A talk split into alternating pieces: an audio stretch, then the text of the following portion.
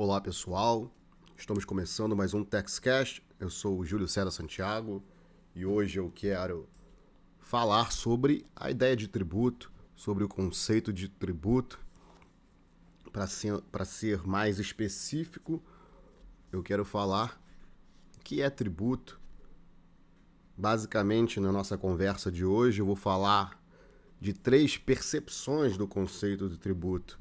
Alguém mais acostumado com o direito tributário pode rapidamente reproduzir o que o Código Tributário diz no artigo 3 aquelas seis características que normalmente a doutrina menciona, dizer que o tributo é toda prestação pecuniária, compulsória, em moeda ou cujo valor nela se possa exprimir, que não constitua sanção de ato ilícito, instituída em lei e cobrada mediante atividade administrativa plenamente vinculada. Essas características estão lá no artigo 3. Mas não é somente disso que eu quero falar. Eu acho que essa ideia não é completa quando olhamos o mundo real, ela ainda tem utilidade na prática para evitar abuso na instituição de tributos pelo ente estatal, mas ela é incompleta e causa alguns problemas. E a gente vai debater isso hoje. Vou falar de três percepções sobre o conceito de tributo para ficar para a reflexão de vocês, para que vocês não achem que tributo é somente o que o Código Tributário Nacional diz. Antes de começar, não posso esquecer de te pedir para compartilhar esse conteúdo com quem você acha que possa se interessar. E se for compartilhar nas redes sociais, não esqueça de me marcar e também me seguir lá no Instagram, Facebook, LinkedIn, Twitter, YouTube. Você me acha fácil por esse mundo virtual vai, vai ajudar aí também a divulgar nosso trabalho. Então vamos começar. Vamos começar com essa definição do artigo 3 do Código Tributário Nacional. Essa é a primeira percepção, a de que existe uma definição legal, ou seja, uma definição positivada pelo Código Tributário. Ela é uma definição que a lei traz desde a década de 1960, na verdade, ela é, é muito mais uma descrição de características do que a declaração é, é, do tributo, né, do que o CTN declara como tributo, do que realmente o que é tributo. Então é muito mais uma descrição dessas características do que a declaração propriamente do que tributo vem a ser. Aqui eu vou me abster de discussões mais epistemológicas e filosóficas. Eu não vou discutir se estamos diante de um tipo ou de um conceito. Eu vou tratar tudo aqui de forma abrangente como um conceito, como uma ideia, né? Que é muito mais utilizado nos manuais de direito tributário. Você vai encontrar os doutrinadores falando em conceito de tributo, buscando esse conceito o Paulo de Barros Carvalho, professor da PUC de São Paulo, da USP, né, foi professor, quando fala sobre o conceito de tributo em sua obra, ele destaca os vários usos do termo pela lei, pela doutrina, pela jurisprudência. Quando eu leio o Paulo de Barros Carvalho, eu percebo uma preocupação muito semântica e estrutural do conceito. Não estou dizendo que isso é errado, é só uma percepção ele trata ali do tributo como dinheiro, do tributo como dever jurídico, tributo como direito subjetivo do sujeito ativo, e sujeito ativo é o Estado, ou, ou a quem ele delegue, tributo como relação jurídica, tributo como norma jurídica, e tributo como norma, fato e relação jurídica. Há uma preocupação em enquadrar o tributo em alguns desses institutos jurídicos que já existem aí no direito, não só no direito tributário, mas no direito de um modo geral. Mas o professor Paulo de Barros Carvalho trata o tributo como se como esse último aspecto que eu mencionei, norma, fato e relação jurídica, o que ele denomina de fenomenologia da incidência tributária. Inclusive, ele tem uma obra com esse título. Tributo significaria toda essa fenomenologia, desde a criação da norma até o nascimento da obrigação tributária. A Leomar Balieiro, outro grande tributarista, foi professor da UERJ, ministro do STF, já na década de 1970 dizia que o conceito de tributo no Código Tributário se caracteriza pelo, com, com, pelo caráter, né? pelo caráter compulsório e que não seria esse caráter compulsório, esse tributo de caráter compulsório, não seria uma sanção, sanção por ato ilícito. A ideia era distinguir o tributo das multas e penalidades, que são sanções, e de outros ingressos aos cofres públicos que não são compulsórios. Por exemplo, os ingressos que decorrem de contratos ou exploração do patrimônio estatal. Mas qual a minha percepção dessa definição legal?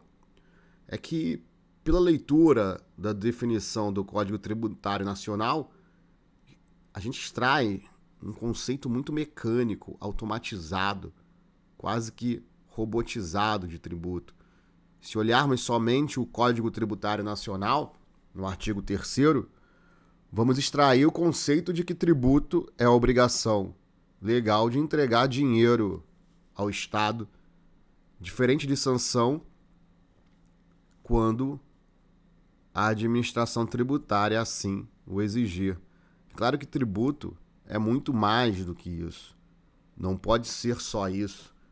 Talvez na década de 1960, quando os estudos em direito tributário em nosso país estavam no começo, esse conceito poderia ser útil. Mas hoje não podemos mais achar que tributo é só isso. É por isso que temos que evoluir. E aqui eu falo da segunda percepção do conceito de tributo. Essa percepção é a que constitucionaliza o conceito de tributo a partir das orientações que nossa Constituição Federal de 1988 nos oferece. Em uma segunda percepção, vamos ter a ampliação do conceito legal de tributo pelas considerações constitucionais. A Constituição Federal não traz nada parecido com o que o Código Tributário estabelece. A Constituição fala em tributo sem se referir a uma descrição de características. Ela diz que a lei complementar estabelecerá as normas gerais de, e a definição de tributos. A gente sabe que, que essa lei complementar é o CTN, então a Constituição Federal ela recepciona o Código Tributário Nacional e acaba acolhendo esse conceito de tributo, essa definição de tributo na, no Código Tributário Nacional, mas lhe dá algumas orientações. A Constituição proíbe que se aumente tributos sem lei, por exemplo, proíbe que se institua tributos retroativos por, proíbe tributos com efeito, efeitos confiscatórios. Sobre esse tema da vedação ao confisco, a gente tratou nas conversas anteriores. Se você procurar aí em nossos podcasts anteriores, você vai achar essa aula. Ou seja, a Constituição estabeleceu uma certa configuração do que o tributo pode ser e do que ele não pode ser. Isso leva a uma discussão se existiria ou não um conceito constitucional de tributo. Ricardo Lobo Torres, por exemplo, traz algumas outras características que deduz da Constituição Federal para diferenciar o que é tributo de outros tipos de ingressos. Para diferenciar, por exemplo, de preços públicos, de custas, de emolumentos além das características do artigo 3 do CTN, o tributo é também um dever fundamental.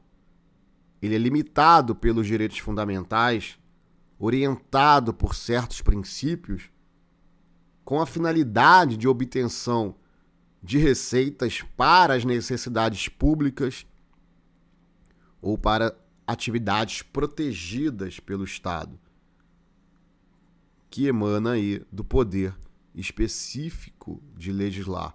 Ele traz mais essas características que extrai, que extrai da Constituição e que se somam às características do Código Tributário Nacional. Ricardo Lobo Torres elabora um conceito amplo de tributo em que inclui no conceito as limitações, as diretrizes principiológicas, a finalidade, os destinatários, esse poder também específico de legislar. Ele mesmo reconheceu que o conceito ficou amplo porque o artigo 149 da Constituição Federal, que trata das contribuições sociais e econômicas, estendeu muito a noção de tributo. A ideia do professor foi colocar no conceito de tributo o próprio fundamento do sistema tributário constitucional, o sistema tributário nacional. Ele se valeu aí das teorias dos direitos fundamentais, já muito bem trabalhada pela doutrina brasileira após os anos que se seguiram ao advento da Constituição de 1988. Também utilizou a teoria do dever fundamental de pagar impostos, do professor José Casal Tanabás, que também já ganha mais espaço entre os tributaristas, principalmente quando o STF menciona a teoria em algum voto, mas esse conceito, embora muito mais próximo da realidade do que o conceito previsto no CTN, no Código Tributário, ainda se baseia mais na perspectiva de que o Estado fiscal deve ser contido, o Estado fiscal deve ser limitado. Não poderia ser diferente. As constituições ocidentais, como a brasileira e tantas outras no mundo, foram redigidas no calor das grandes guerras do século XX, em que o poder político repousava na mão de governos totalitários ou autoritários, o poder estatal deveria então ser limitado a todo custo. Atrocidades foram feitas em nome do poder político. Mas eu creio que podemos avançar um pouco, podemos avançar um pouco mais e ver uma terceira percepção do tributo ao menos em uma primeira reflexão nessa nossa conversa, mas eu vejo aí uma primeira, uma terceira percepção do tributo nascendo.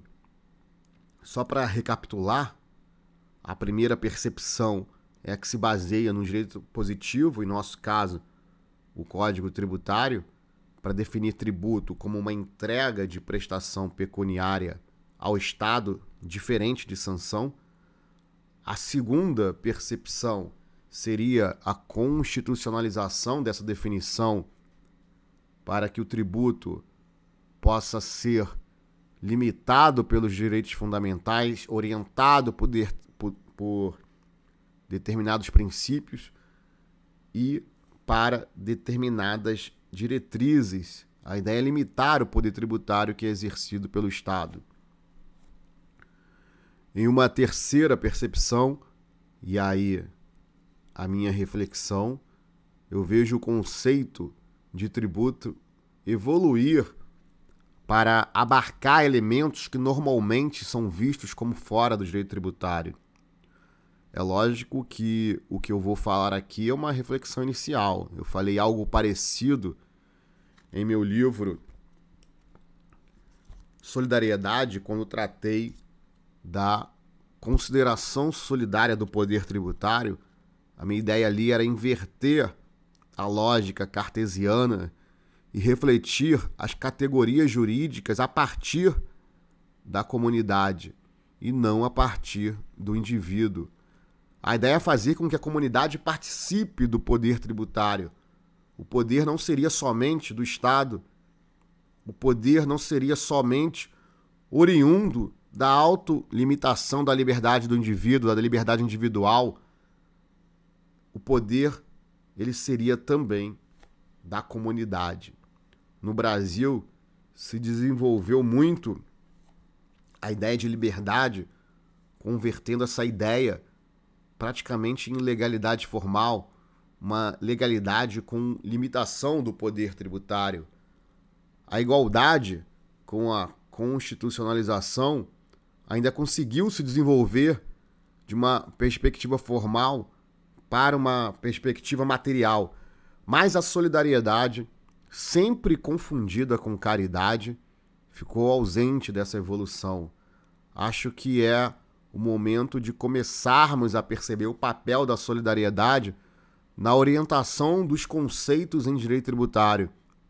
É olhar para a comunidade antes de olhar para o próprio eu individual.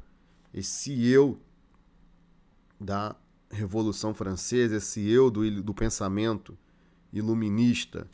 Eu vejo o tributo como uma instituição social criada para atender os anseios comunitários, ou seja, para atender as necessidades públicas de que falamos, mas também vejo o tributo como uma instituição social criada pela comunidade sob o fundamento da solidariedade abrangente, com a finalidade também de inclusão social e erradicação da pobreza. O conceito de tributo precisa se desvincular da ideia de poder soberano ou poder de império e passar a ideia de poder comunitário. O tributo é de todos, o tributo é para todos. A comunidade desejou o tributo, porque sem ele é cada um por si. Sem ele precisaríamos arrumar um jeito de custear tudo o que vemos ao nosso redor. Precisaríamos pensar como custear as atividades inerentes ao bem comum. Acabaríamos retornando à ideia de tributo. É difícil admitir isso quando se olha para um Estado que gasta mal. Mas até mesmo a ideia de gasto público deve retornar ao direito tributário e integrar o conceito de tributo. Essa segmentação entre direito tributário e direito financeiro, como estudos separados, não fez bem à percepção da importância social do tributo acaba gerando uma percepção negativa no sentido de que o tributo é ruim para a sociedade. Mas essa ideia de tributo como poder de destruir é ultrapassada. Era de uma época em que havia muito abuso. Hoje o controle social sobre a instituição de tributos é muito maior. Os órgãos que integram a administração tributária estão cada vez mais conscientes de seus direitos de agir orientados para os fins comunitários. As pessoas estão cada vez mais conscientes também dos seus próprios direitos. Então, a administração tributária sabe que deve agir voltada para os fins comunitários e as pessoas sabem e estão conscientes de quais são os seus direitos. Mas, como eu disse, essa terceira percepção ainda está muito no início das reflexões, mas eu acredito que ela seja inevitável. Eu vou falar, eu vou falar mais na frente, eu vou voltar a falar disso em nossas próximas conversas, quando eu falar de alguns temas mais polêmicos que eu separei aqui. E para não ficar mais extenso esse, esse nosso bate-papo, eu vou, eu vou deixar para falar sobre esses temas mais na frente. O que eu queria mesmo era só apresentar para vocês essas três percepções diferenciadas de como podemos observar o, o, fenômeno tributário, o próprio tributo em si, o conceito de tributo, para que vocês não acreditem só naquele conceito do Código Tributário Nacional de que tributo é entregar apenas dinheiro para o Estado. Se você quiser saber mais sobre tudo que a gente conversou aqui, não esquece de me seguir nas redes sociais, me enviar suas dúvidas, sugestões e compartilhar esse conteúdo que a gente vai continuar debatendo aí por aí. Eu vou ficando por aqui. Forte abraço e até a próxima.